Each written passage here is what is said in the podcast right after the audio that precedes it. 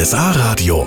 Land und Leute mit Ronja Walter. Aus Sonthofen heute Servus und Hallo.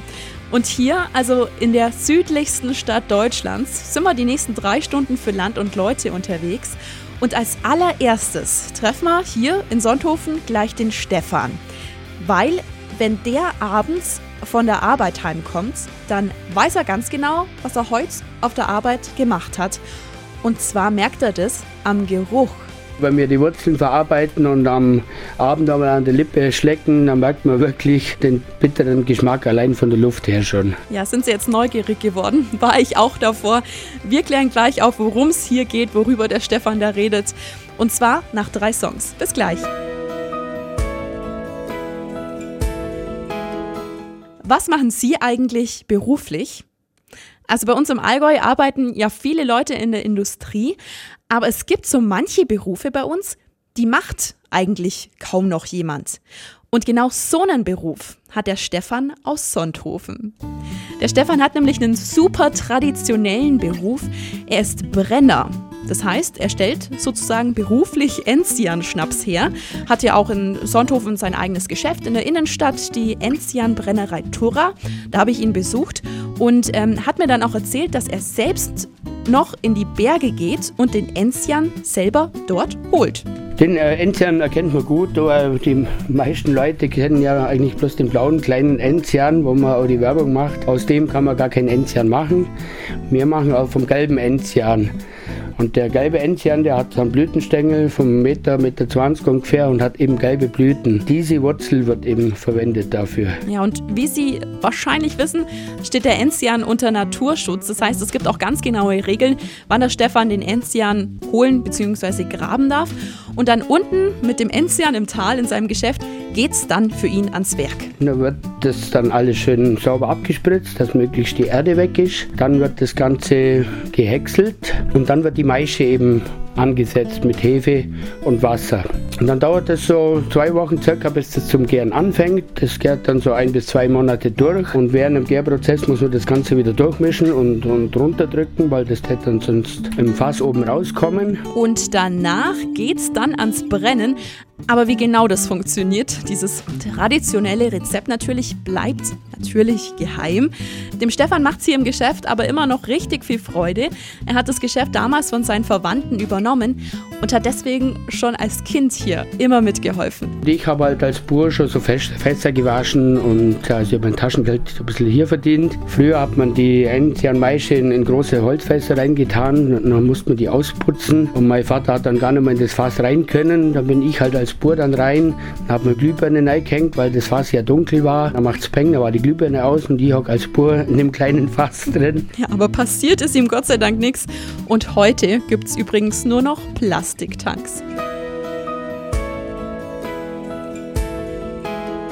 Wir sind heute in Sonthofen und äh, um Sonthofen rum unterwegs.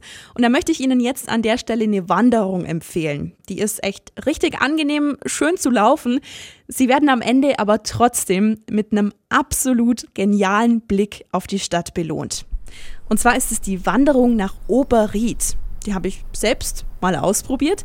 Und ähm, Sie können dann mit dem Auto rauf bis Unterried fahren.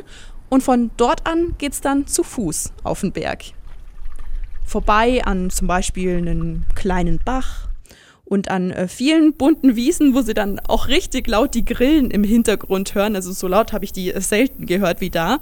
Und ähm, etwa 30 Minuten lang geht es dann bergauf, ist aber trotzdem sehr angenehmer Weg zu laufen. Und dann kommen sie eben oben in Oberried an und werden direkt belohnt.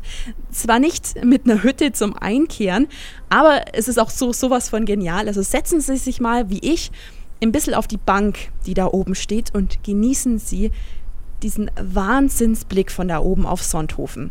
Also besser geht's nicht. Und dann diese Ruhe hier oben. Und Oberried war früher übrigens eine Siedlung. Bis zu sieben Bergbauernfamilien haben hier gewohnt und übrig geblieben ist heute nur noch die Kapelle. Ähm, und hier oben, wenn Sie ein bisschen was über die Geschichte von diesem ehemaligen Dorf, von dieser ehemaligen Siedlung lernen möchten, hier oben gibt es auch noch Schautafeln. Also nehmen Sie sich die Zeit und Sie erfahren auch noch richtig viel über die Geschichte. Wir sind jetzt hier in Sonthofen bei Jungs und Mädels Ich würde sagen, ohne die wird's einfach nicht laufen. Jetzt egal ob hier in Sonthofen oder sonst wo im Allgäu. Und zwar rede ich von der Freiwilligen Feuerwehr. Hier in Sonthofen sind rund 90 aktive Feuerwehrleute und einer von ihnen ist der Kommandant der Andreas. Warum er gern mitmacht? Wie jedem Jungen äh, die roten Autos, wenn die Sirene oder bei uns der Funkmeldeempfänger geht, dass man dann gleich losspringt, dass man natürlich anderen Bürgern helfen kann und einfach die Kameradschaft bei der Feuerwehr auch. Rund vier Einsätze hat die Freiwillige Feuerwehr in Sonthofen und das pro Woche. Es häufen sich Brandmeldeanlagen, häufig dann Täuschungsalarme, es sind keine Fehlalarme, aber Täuschungsalarme, dass irgendwas die Brandmeldeanlage auslöst, aber gar kein Brand ist, wo die Feuerwehr unbedingt kommen müsste. Und was wir häufig auch haben, sind Türöffnungen, weil die Generation immer älter wird, immer mehr Leute leben alleine und wenn die dann in der Wohnung Wohnung umfallen und um Hilfe schreien, wird die Feuerwehr zur Türöffnung gleich mit alarmiert, dass der Rettungsdienst dann auch sofort Hilfe leisten kann. Ja, das sind natürlich jetzt die einen Einsätze, aber da kommen natürlich auch welche, die können einen ganz schön mitnehmen. Muss nicht immer gerade ein Toter sein, auch Schwerstverletzte. Die, die Bilder im Kopf gehen einem nicht raus, die verfolgen eine Weile lang.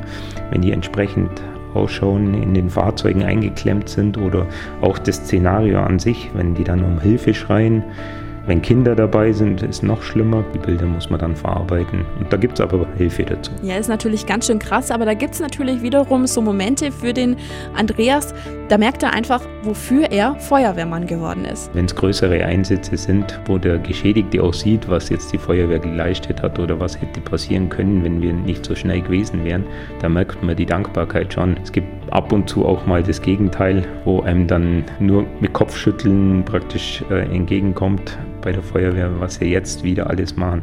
Aber der Großteil ist dankbar, dass es uns gibt. Ja, und das ist schön für den Andreas Weil. Da weiß man wieder, für was man eigentlich die Übungen macht und für was man auch das Ganze organisiert. Jetzt auch als Kommandant in der Mannschaft schaut, dass das alles läuft, wenn dann die Einsätze auch perfekt laufen und dann hinterher auch was rauskommt dabei. So, und wir sprechen jetzt gleich in der Sendung nochmal mit dem Andreas. Und zwar erzählt er uns dann die Geschichte, wie er überhaupt zur Freiwilligen Feuerwehr nach Sonthofen gekommen ist. Und diese Geschichte müssen Sie unbedingt hören. Also bleiben Sie dran.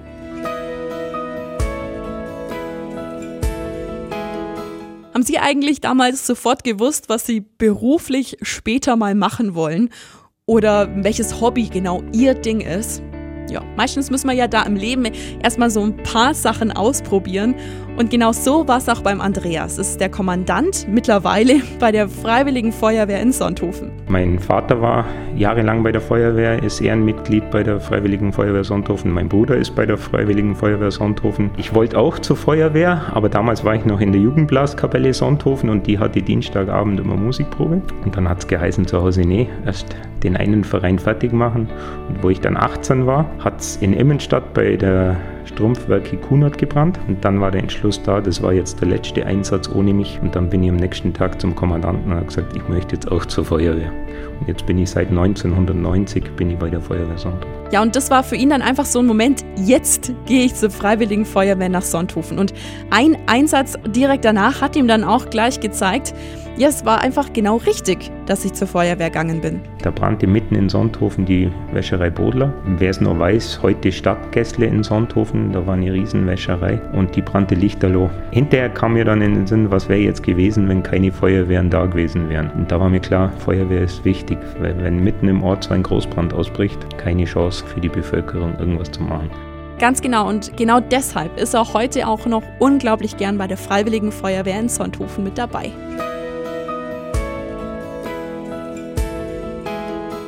Mein Fahrradhelm liegt mitten im Büro. Ich fahre mittags natürlich viel jetzt mit dem Rad. Versuche auch hier vom Rathaus verschiedene Termine mit dem Rad äh, natürlich zu machen. Ja, das hat uns jetzt gerade Christian Wilhelm, der Bürgermeister hier in Sonthofen, gesagt. Tja, und es ist einfach so, in Sonthofen spielt Fahrradfahren halt eine ganz wichtige Rolle. Die Stadt will so fahrradfreundlich wie möglich werden und das zum einen in der Stadt selber. Wir haben die ganzen Radabstellanlagen teilweise komplett neu installiert. Wir haben alte ausgetauscht, wie jetzt zum Beispiel am Rathaus unten. Da sind Absperrboxen mit drin, wo man einen Helm und seine, seinen Rucksack einsperren kann. Gegen eine kleine Pfandgebühr kann man dort einen Schlüssel dann letztendlich ziehen, den nimmt man mit und hat dann die Hände frei. Also sind so kleine, kleine Dinge, genauso wie äh, Ladestationen, die in Sonthofen gemacht wurden, die ganzen Fahrradwege insgesamt, die, die aufgestellt wurden. Eine Fahrradstraße wird ab diesem Jahr gebaut von einer Länge ungefähr von 1,1 Kilometer die nächsten zwei, drei Jahre. Aber nicht nur hier, sondern auch außenrum, also in der wirklich wunderschönen Natur hier in Sonthofen, soll es tolle Strecken für E-Biker, Mountainbiker und Rennradfahrer geben. Wir haben viele Rennradstrecken entwickelt, über 1500 Kilometer, die also quasi von der Stadt Sonthofen aus bedient werden können. Wir haben Mountainbike ganz frisch, äh, was ein sehr zähes Geschäft war, aber viel mit den, mit den Eigentümern gesprochen und haben da so 8, 9, vielleicht auch 15 Kilometer jetzt insgesamt zusammen wo wir also quasi Mountainbikern etwas anbieten können. Das ist noch der niederschwellige Bereich und die nächste Aufgabe ist natürlich wirklich Trails zu verhandeln mit den Grundstückseigentümern. Da wissen wir aber jetzt schon, dass es sehr zäh wird sicherlich. Ja, und ein paar Tipps für eine Radtour für Sie hat der Herr Wilhelm auch noch. Wir haben eine Dörferrunde entwickelt, kann ich nur jedem empfehlen, fast jeder Ortsteil. Mit gewissen Sehenswürdigkeiten kann man, kann man abklappern. Was ich ganz besonders toll finde sind, und das ist jetzt auch damit amtlich geworden, sind die Alpen, die wir erschlossen haben über die Altwege. Da gibt es schon einige ganz tolle Strecken, wo man entweder ohne oder mit E-Bike nach wie vor und sehr sicher nach oben kommt. Also Radfahren hier in Sonthofen ist auf jeden Fall ein super Tipp und soll sich in der nächsten Zeit sogar noch verbessern. Worauf sind Sie so richtig stolz in Ihrem Ort? Gibt's da irgendwas? Also der Helmut Bischof, der wohnt in Berghofen, das ist ein Ortsteil von Sonthofen. Und ja, er hat da schon was, worauf er so richtig stolz ist. Da sind wir Berghofer alle äh, natürlich stolz, wenn man über die Kapellen spricht. Da meinen wir immer, wir haben die schönste Kapelle. Ja, die Rede ist von der Kapelle St. Leonhard in Berghofen und da müssen Sie wirklich mal herkommen. Also allein das Dorf, also Berghofen ist sowas von genial.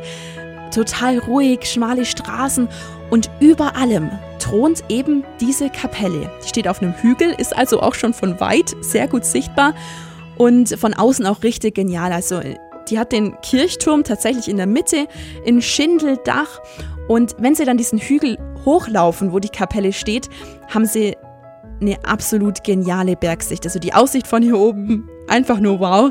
Und für den Helmut ist und war die Kapelle natürlich immer Heimat pur.